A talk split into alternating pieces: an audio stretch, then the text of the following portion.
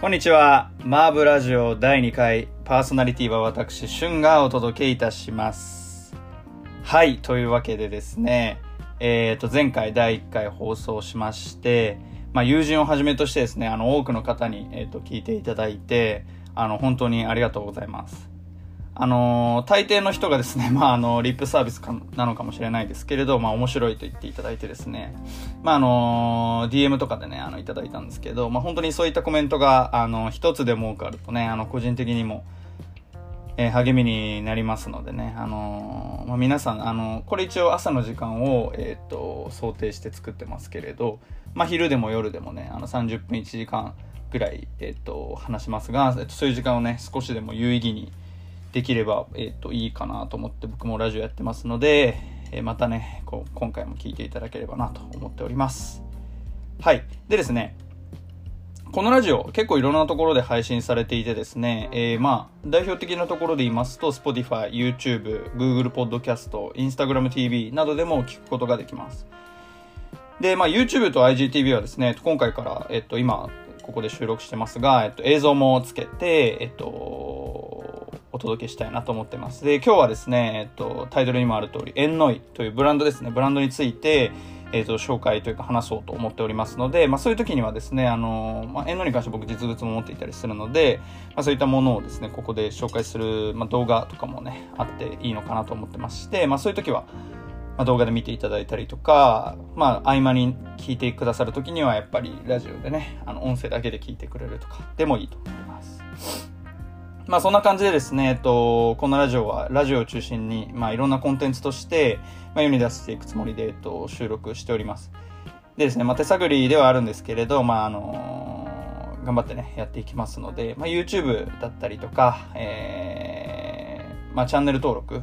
高評価だったりいただけたりすると、えっと、こちらとしてもすごい嬉しいなと思ってます。で、インスタ、ツイッターなどもね、ありますので、あの、フォローしていただけますと、えっと、とても幸いです。あの、動画にね、あの、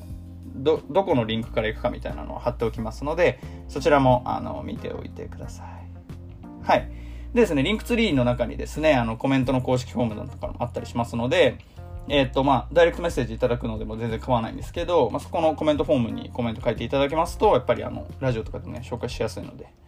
ぜひぜひしていただければなと思っております。まあ、ちょっとあの、硬いスタートにはなってしまったんですけれど、えー今日はですね、えー今、これ僕が着てるのもそうなんですが、えっ、と、エンノイというブランドについて今回はお話ししたいと思います。で、最後にはですね、えっと、来週の告知も今回はさせていただこうと思ってますので、最後までお楽しみいただければと思います。それでは、6月最初のマーブラジオスタートです。今回紹介する、えーブランド、エンノイになります。で、まあ僕がエンノイと言ってもですね、あーってなる方ってもしかしたらあんまりいないのかもしれないんですけれど、まああんまりね、それもあの無理はないと思っていて、あの、エンノイはですね、あの、店舗も、えーと、持っていない、公式サイトを持っていないブランドで、まあ雑誌とか、あの、各メディアとかですね、あんまり取り上げられてないんですよね。まあ、あの、取り上げさせてないのかもしれないんですけど、まあ取り上げられてないと。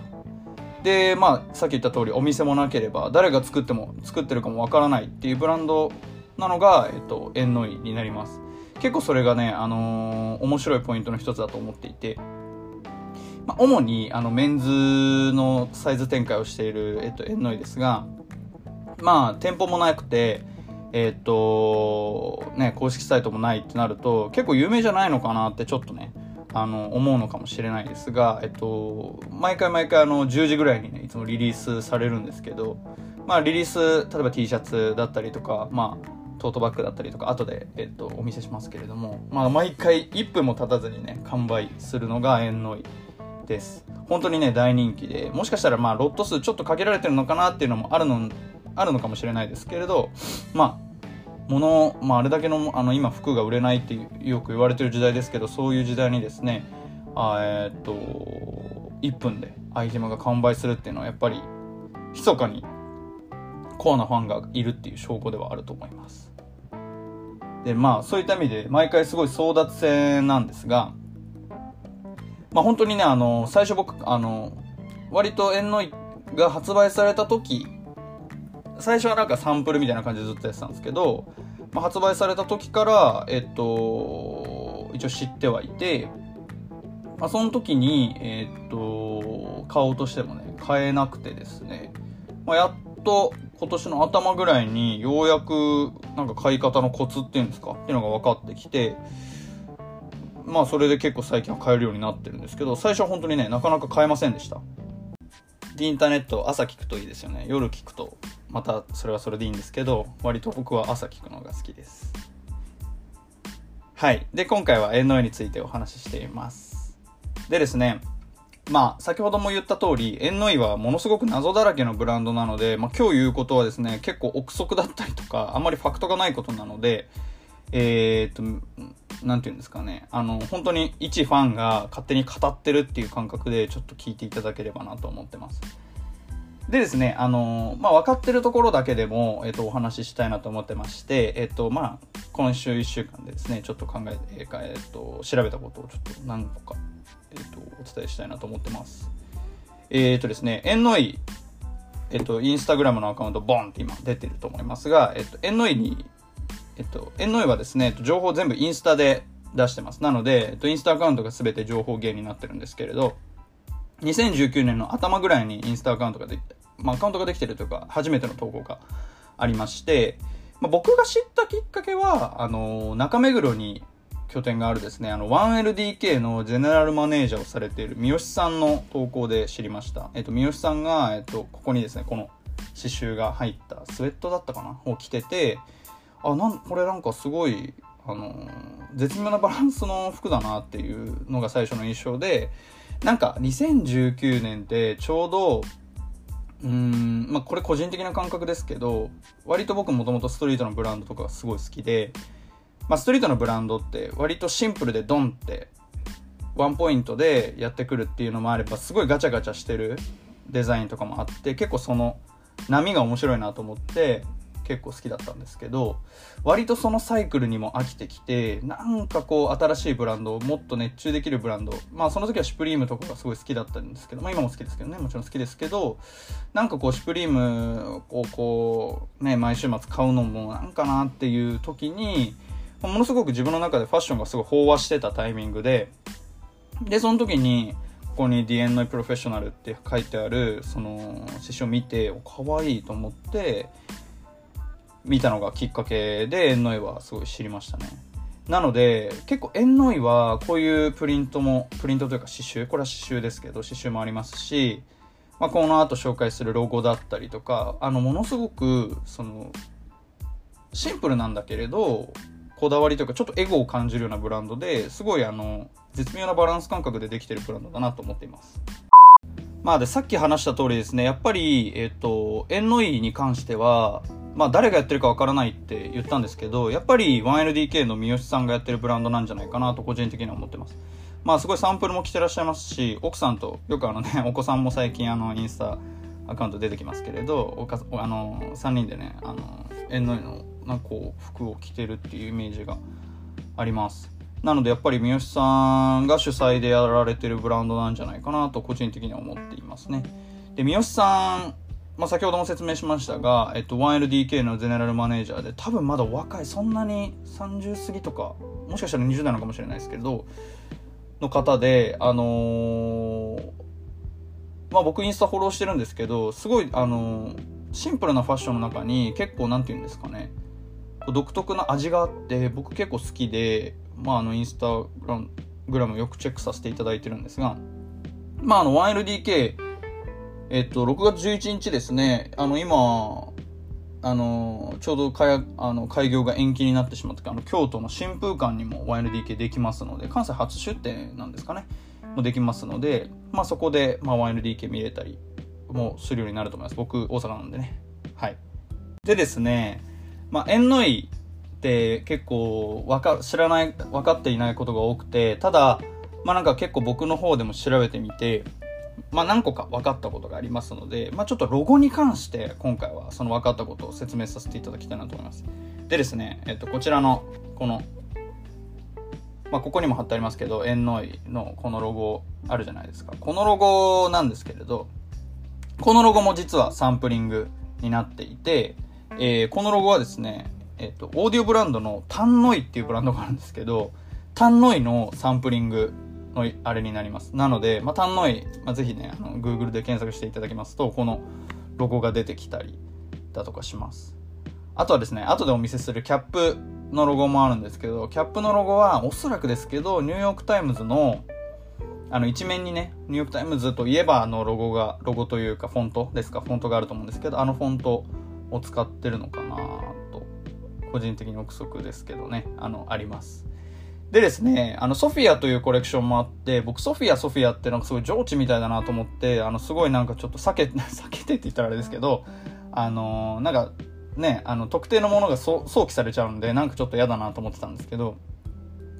ソフィアは多分、あれはあの、上智のソフィアではなくて、おそらくソフィア・コッポラなんじゃないかなと思っています。あのソフィア・コッポラといえば、まあ、映画とかもイメージありますけど、結構ワインが有名ですよね。で、あの、三好さんのインスタよく見てみると、結構美容ワイン飲んでらっしゃるんで、ソフィアはワインとかそのコッポラとかそっちなんじゃないかなと個人的には思っていたりもします。まあそういったですね、結構サンプリング文脈が非常にあるブランドででして、まあこのエンノイプロフェッショナルに関しても、これはですね、あの、スタイリスト私物って、また、えっと、それも後で説明させていただきますが、スタイリスト私物というブラン,、まあ、ブランドというか、ライン、別注ラインのえっと、主催をされている山本浩一スタイリストの山本浩一郎さんっていう方がリコメンデッドデザイナーっていうなんか盾というか置物みたいなの持ってらっしゃるんですけどそれと全く同じフォントなんじゃないかなと個人的には思ってます。なのでなんかそういったですね結構サンプリング文脈でもあのとっても面白いのが縁のいだなと思ってます。はい。でですねまあ結構、縁のいについての仮説ばっかりで、えっ、と、大変申し訳ないんですけど、まあ、さっき言ったみたいに、かなりいろんなロゴを持ってるのが縁のいでですね、で、僕は、これまたちょっと完全なる憶測なんですけど、えっ、と、多分、そのロゴ例えばじゃあこのロゴを使ってる時、このロゴを使ってる時っていうので、おそらくその関わってるデザイナーさんとか、それ、その服にその服を作るのに関わってる人が、えー、っと、このロゴを決めてるんじゃないかなと思っていて、例えば山本浩一郎さんが作作ってるというか、山本浩一郎さんがチームで関わってる時にはこのロゴだし、まあ、このロゴ、縁の絵のロゴを使う時には、えー、っと、じゃあ三好さんだったりとか、じゃあソフィア使う時はこの人とかだったりとか、結構いろんなデザインとか、いろんなタッチの、えー、っと、ものがあるので、結構人によってそういうのが、あの、同じ人が作ってるとあのあんま思えないデザインなので、まあ、そういった意味で結構その作ってる人が僕が作ったからこのロゴっていう風に決めてるんじゃないかなと個人的には思ってます。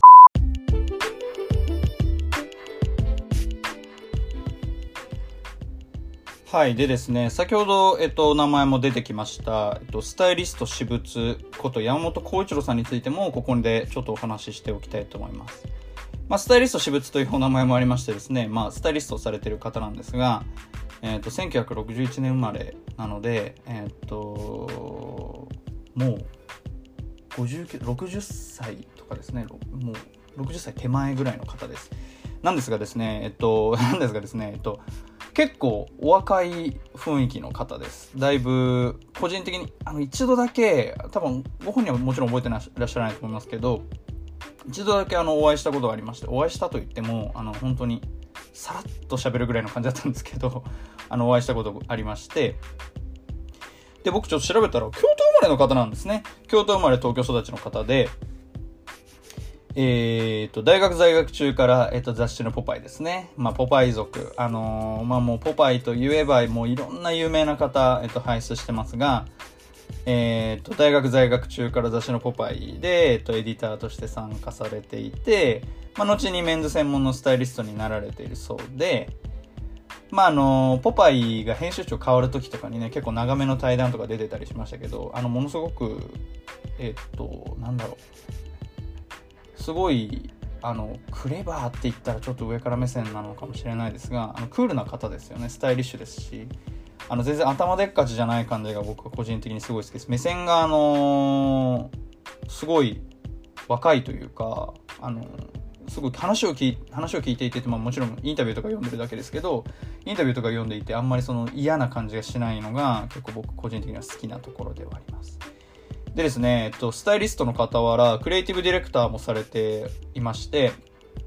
えっ、と、伊藤忠の広告とかですね、グラフィック作ってらっしゃいます。えっ、と、まあ、グラフィック作ってると言っても、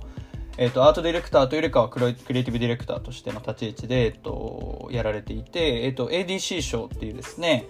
まあ、えっ、と、グラフィック広告の、まあ、賞、まあ、62人ぐらいだったかな、60人ぐらいの、えっ、と、ADC っていう、まあ、団体がありまして、そこの賞を取ったりもされていて、あのすごいですよね。スタイリスト出身のクリエイティブディレクターっていうのもなかなか、まあ、クリエイティブディレクターっていう肩書きなかなか難しいんですけど、広告とかで考えたら、あの、やっぱり、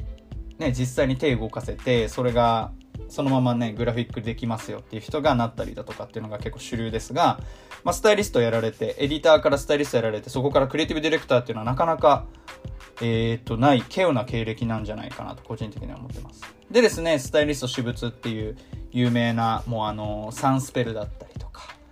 えっ、と、ユナイテッドアローズだったりとか、もう本当にいろんなブランド、ユナイテッドアローズはないのかな？えっ、と、サンスペルだったりとか、あとは何でしょう、まあ、エンノイトももちろんやってますし、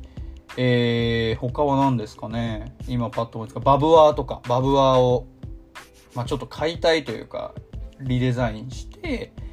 別注として出してっていう。まあこれ、黒いバージョンですけど、えっと、スタイリスト私物のステッカー。まあこれ結構ね、メルカリとかでも高値で売ってますけど、まあこういう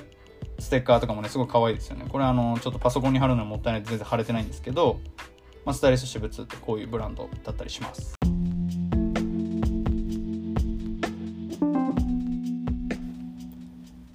はい、お送りしましたのは、フォニー PPL で Either Way でした。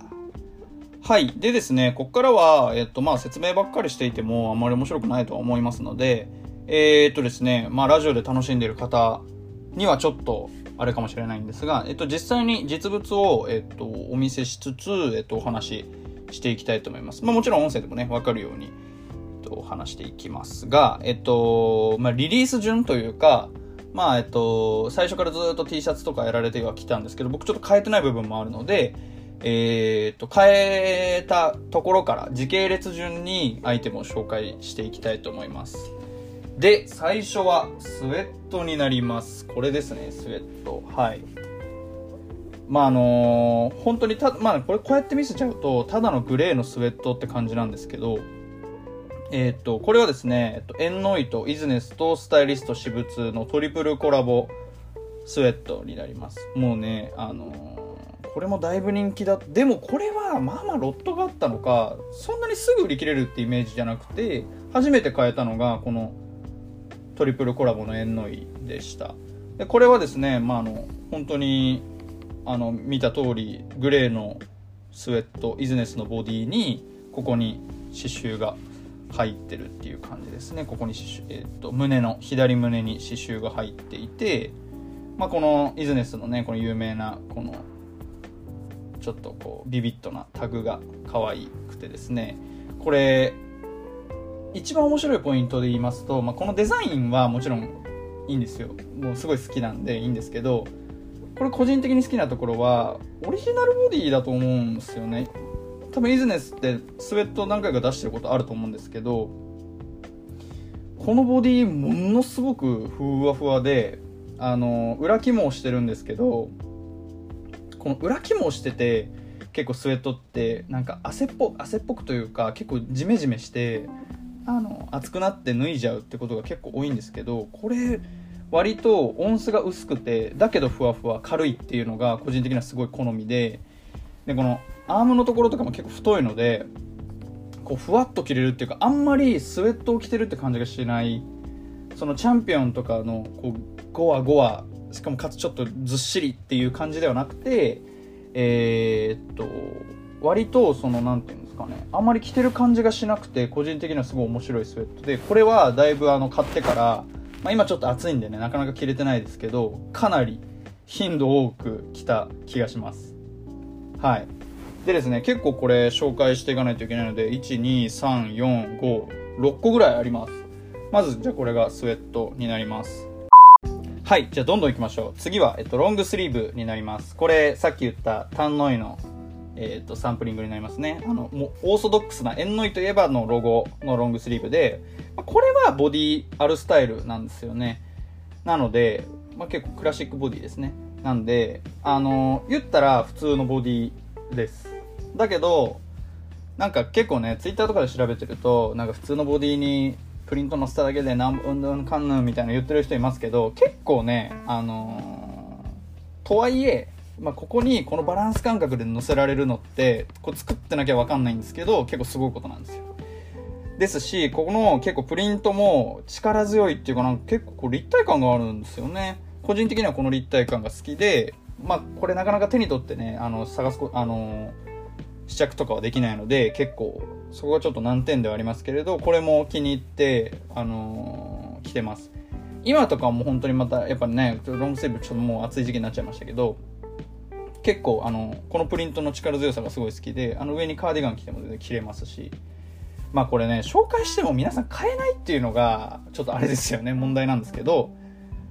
まああのこの前のねザラもそうですけどあのぜひねこうこれで興味を持っていただいて次のあのリリースとかからねあのぜひ買っていただけたらなと思うんですがはい。でですね次 T シャツかな？T シャツになります。このちょっとね面白いデザインの T シャツになります。これは E of Y E of Y って書いてありますけど多分なんですかねこれはおそらくデザイナーが違いデザイナーさんが違います。で、えー、とちょっと調べてたんですけどちょっと僕存じ上げない方で福岡でブランドやってる方なのかな？ってちょっとかあの思ってますがこれあのネイビーと白の2色展開で、えー、とここからですね T シャツがオリジナルボディになります。でさっきの、えっと、の、えっと、T シャツとかもそうなんですけど、ここにね、ビスネームがついてるんですよ。さっきのは、えっと、さっきのも袖かな？袖についていて、ここのね、このビスネームが結構可愛い。いいんですよね。この裏に、えー、円のなりしてますけど、このビスネームが可愛かったりもします。で、このオリジナルボディがですね、非常に個人的には良くて、あのー、まあ、プリントもさっきと一緒ですけど、裾を絞っているんですよ。着丈を絞って身幅を広げるっていう、なんていうんですか、ボックスシルエットって言われるものですね、になっていまして、えー、っと、このバランス感覚が非常に個人的には好きです。えー、っと、割とアメリカのものはボックスシルエットだよとかって言われますけど、結構ものに、さっきのアルスタイルとかだと、着丈が長すぎて、身幅もあるみたいな、結構ちょっとだらしない感じになっちゃうんですけれど、この円の絵のオリジナルボディに関しては着丈を絞ってるので割とどんなものにでも合わせやすい。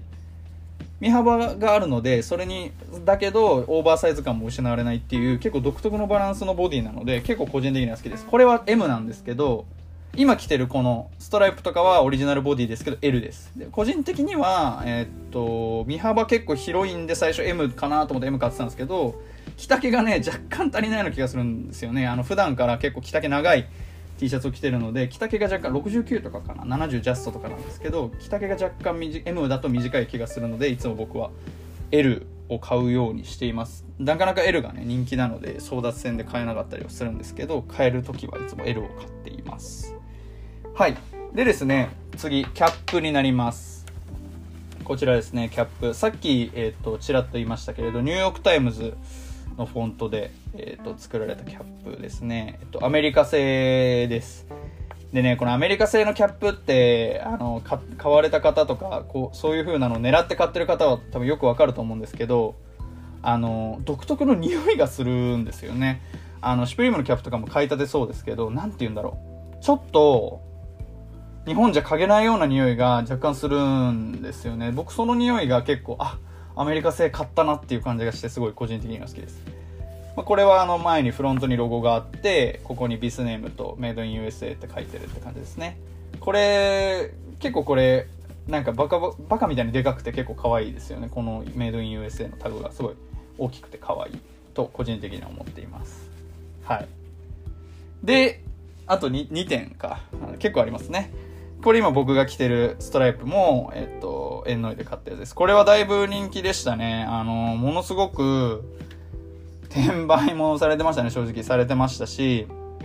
これもオリジナルボディで、これは白とネイビーがあるんですけど、あのー、持ってる中というか夏物の縁の絵の中では一番着ているような気がします。もう本当に合わせやすいです。あのー、この生地の、この、なんて言うんですか。まあ、その素材ももちろんいいですけど、この、なんて言うんですかね、このストライプというか、ボーダーか、ボーダーの、このうねの細さも独特で、これがすごい好きです。やっぱり、縁の井って、なんて言うんだろう。ちょっと、子供っぽくはなりすぎないけど、あー、とか子供っぽい服が好きというか、ストリートブランドとかが好きだけど、大人っぽさを失ってないっていうのが個人的にはすごい好きなところで、割とシュプリームとかを最近バンってただ単に着ちゃうとものすごく子供っぽくなるなっていう印象があってなんかではなくてその独特な何て言うんですかね。で僕とかがよくやるのはシュプリームを着てたらなんか下はきれいめとかなんか結構そのきれいめなところでバランス取らないといけないんですけど縁の井に関しては縁の井を一つポンって着てるだけで割とそのちょっとガチャガチャ感も手に入るしシンプルさも手に入るし大人っぽさも手に入るってなかなかその3つって共存しないと思うんですけど N に関してはそれを共存するっていう結構そのバランス感覚がさっきからずっと言ってますけどが好きですというわけでですねえっ、ー、と、縁の絵の実物を見せつつ、えっ、ー、と、紹介してきたわけですが、えっ、ー、と、ここまで来て皆さん、どこで買えるんだとか、欲しいじゃんっていうふうに思ってきたと思います。ですので、えー、っと、今後、今出てる情報だけですけど、今後、えっと、エンドイのアイテム、多分まだ出てくるので、とそういったアイテムも紹介していきたいと思います。まず一つ目は、えっと、来週でですね、えっと、パケっていう、あのまあ、パケって言ったら、あのね、よくあの、危ない薬とか入れるパケって、あれパケって言いますけど、あの本当にそれで、あのこういう、なんて言うんですか、あの、ジップのついた、あのビニール製の、えーと、小物入れを作ってるブランドがありましてそのパケで、えーと、このロゴですね DNO プロフェッショナルを入れた、えー、ものが5パックで出るみたいな噂噂というかまああのインスタの投稿ですけどがありましてそれは多分、えーと来週出てくるんじゃないかなと思います。なんかマスク入れてる画像だったりとか、お薬入れてる画像だったりとかね、出てましたけど。で、えっ、と、多分、多分、これは本当に多分なんですけれど、えっ、と、エンノイのインスタでサンプルとして出ていたのは、えっ、と、パッカブルショーツというか、えっ、と、スイムショーツだったりとか、えっと、スウェットパンツも出てましたし、スウェットパンツ、しょえっと、短パンですね。スウェットの短パンは、えっと、去年も出てたので、えー、っと、今年も多分別ボディなのか、オリジナルボディなのかわからないですけど、今年も出るんじゃないかなという、個人的には思ってます。まあ本当にあの、これでね、あの、興味持っていただいて、あの、まあ、買っていただいたらなって別にこれあの宣伝でやってるわけじゃないんであれなんですけど、あの、ぜひ手に取っていただきたいなと思います。あの、手に取ってみると分かる良さっていうのがすごい、遠慮に関してはあるブランドだと個人的には思っているので、あの、まあ、いいものはねあのぜひぜひ僕も紹介したいというか僕がすごい好きなのもあるのでなんかあそれいいねあれいいねみたいな話をねあのぜひぜひあのラジオ上でできたらなと個人的には思ってます。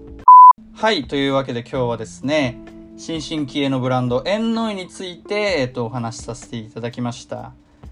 はい、えー、いかがだったでしょうか？だいぶ憶測も多かったんですけれども。まあ本当に去年から今年にかけて一番熱中して、個人的にね、熱中してるブランドで、まあ、これ、絶対ラジオでは喋りたいと思っていたので、まあ今回喋ったわけですが、まああの、ぜひね、結構あの、謎に、本当に謎に包まれたブランドですので、あの、ぜひ皆さんの方からでもいいので、あの、こういった情報もあるよとか、こういったものもあるよみたいなのがね、もしあれば、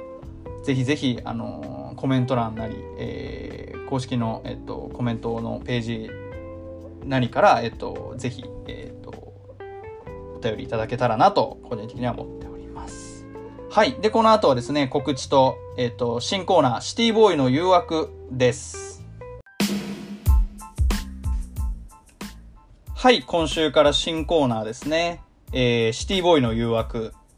というタイトルでやらせていただきます。えー、っとですね、先週は、えっ、と、わざわざこういう風に言わなかったんですけど、えっ、と、今週の一曲とか今週の一皿っていうのが、えっ、と、やりますっていうのを先週言ったんですが、えっ、と、それまとめてですね、えっと、タイトルつけまして、えっと、今週からシティボーイの誘惑ということでやらせていただきます。でですね、えっと、シティボーイの誘惑、えっと、第1弾になりますね、今日。第1弾は、えっ、ー、と、1曲でした。えー、トム・ミッシュでディスコ・イエスになります。はい。まあ、なんで今週トム・ミッシュ、しかもディスコ・イエス、そんなに最近のリリースじゃないものを出してきたのかと言いますと、今週結構あの音楽界的にはビッグニュース一つありました。フジロック延期ですね。えー、フジロック2020年の延期が初の、えっ、と、開催から初の延期だそうで、えー、まあ、延期というか中止か、まあ、まあ、なんというか、まあ、来年に持ち繰り越しになるっていうことで、まあ、あの僕の周りの音楽ファンもですねだいぶあの悲しい悲しいって結構言ってる方いたんですが、えーと、トム・ミッシュは21日金曜日ですかね。金曜日の、えーと、ラインナップに入ってまして本当はねディスクロージャーかけたかったんですけどディスクロージャーなんかこうかけられないみたいでちょっとトーム・ミッシュに急遽変更しておかけしました。僕、トーム・イッシュはですね、一回、えー、っと、恵比寿だったかな？リキッドルームで一回ライブ見たことがあって、多分リキッドルーム、大阪じゃないと思うんですけど、リキッドルームで見たことがあって、えー、っとね、すごいその時もだいぶ人入ってて、あのー、ね、すごい、やっぱりあのバンド特有のシティ、シティポップって言ったらちょっとあれですね、ああいうなんていうんですか、ディスクロージャーの結構後発って感じのイメージが強かったんですけど、あのディスクロージャーよりもバンド色が強くて、個人的にはあのー、しっかりああいうね、えー、っと、リキッドルームだったりとかっていう、ああいう場所で見るのがすごい楽しみな、えー、っと、アーティストだったイメージがありまして、まあ、今回のフジロック、今年のフジロックだいぶラインナップ良かったので、えー、っと、ね、今年も行きたいなと思って見てはいたんですが、残念ながら中止になってしまったということで、えーとまあね、来年の希望も込めて、今回はトム・ミッシュディスコ S をかけさせていただきました。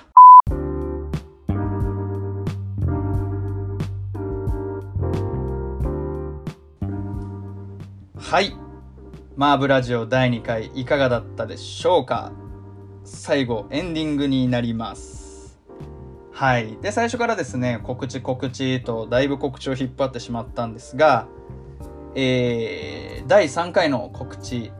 ここでさせていただきたいと思います。えっ、ー、と、第1回、第2回はですね、自宅で収録していたんですが、第3回に関しては、